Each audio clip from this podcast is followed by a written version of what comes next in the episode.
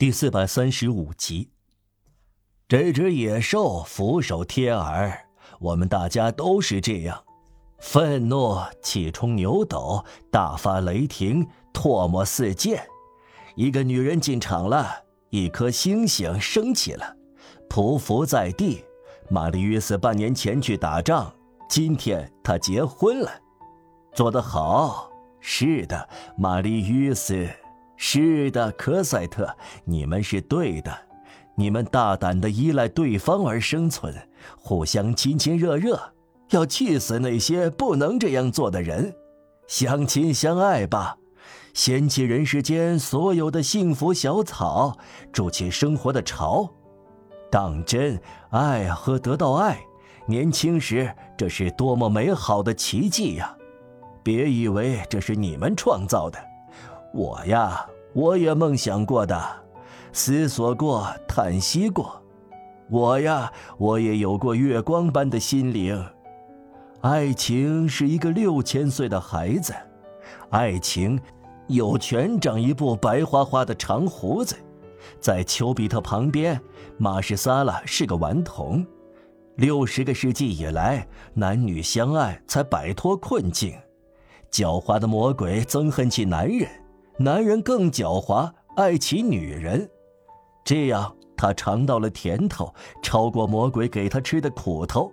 自从有了人间乐园，就找到这种美妙。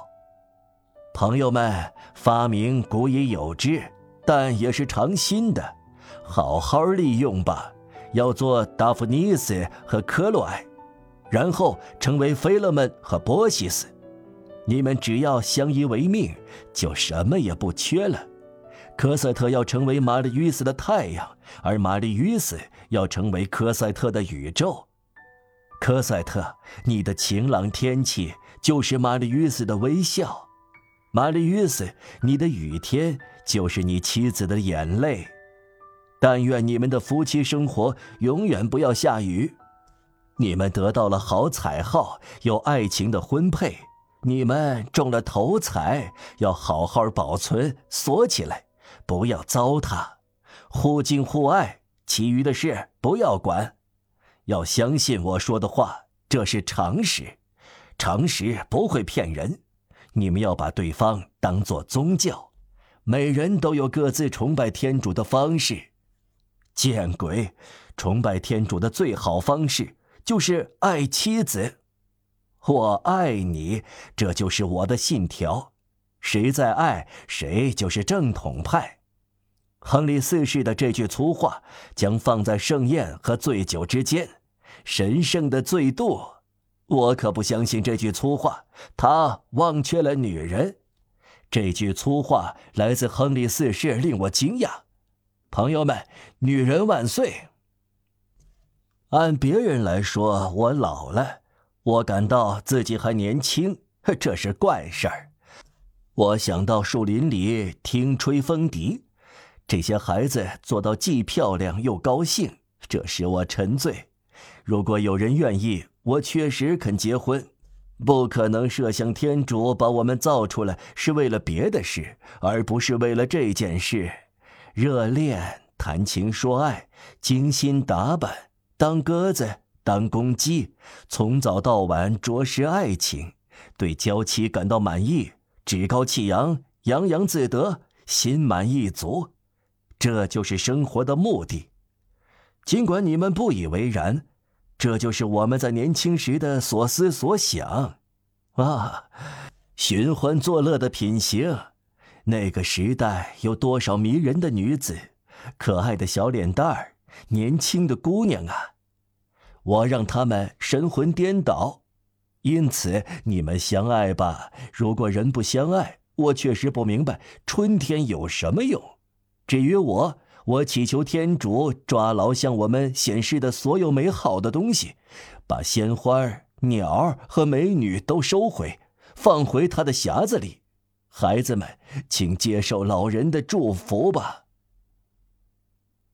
晚会热烈快活。迷人，外公兴致勃勃给整个婚庆定了调子，每个人都以近百岁老人的真诚为榜样。大家跳一会儿舞，充满欢声笑语。这是一场乐融融的婚礼，简直可以邀请昔日老人。再说，吉尔诺曼老人身上已有这个角色。吵吵闹闹之后，沉寂下来，新婚夫妇消失不见了。午夜以后，吉尔诺曼家变成了一座神庙。我们在这里打住一下，有个天使站在婚礼之夜的门口微笑，一只手指按在嘴唇上，面对着婚庆的殿堂，心灵进入静观状态。在这类房屋上空，一定有闪光。屋里包容的欢乐，要透过石壁的石头散发出光来，隐约照亮黑暗。这种事关命运的神圣节庆，不会不把美妙的光芒散发到苍穹。爱情，这是男女结合的崇高熔炉，一人之体，三人之体，终极体，人的三位一体从中而出。两颗心灵合一的诞生，应引起黑暗的激动。情人是教士，狂喜的处女又惴惴不安。这种欢乐有种东西通往天主。真正的婚姻，即有爱情的地方，理想渗入其中。婚床在黑暗中是一角曙光。倘若肉眼能看得见上界可怕而又迷人的景象。人就有可能看见黑暗的形态，有翅膀的陌生者，不可见世界的蓝色过客，心满意足，口中祝福，互相指点新娘，有点惊惶。神圣的脸上有着人间幸福的反光，俯身向前，在发光的房屋四周，是一只只黑黝黝的头。在这崇高的时刻，如果新婚夫妇在销魂之际，以为是单独相处，侧耳细听，他们会听到房里有翅膀扇动的隐约响声。十全十美的幸福会有天使的支持。这小小的幽暗的放床凹室，以整个天空为天花板，两人的嘴因爱情而变得神圣，为了创造而互相接近，在这难以描绘的接吻之上。布满繁星的神秘天穹不会颤动一下。这是真实的幸福，在这种欢乐之外没有欢乐。爱情，这是唯一能使人心醉神迷的，其余的都是哭泣。爱或被爱，这就足够了，用不着再要求别的。在生活的黑暗皱褶里，找不到其他珍珠。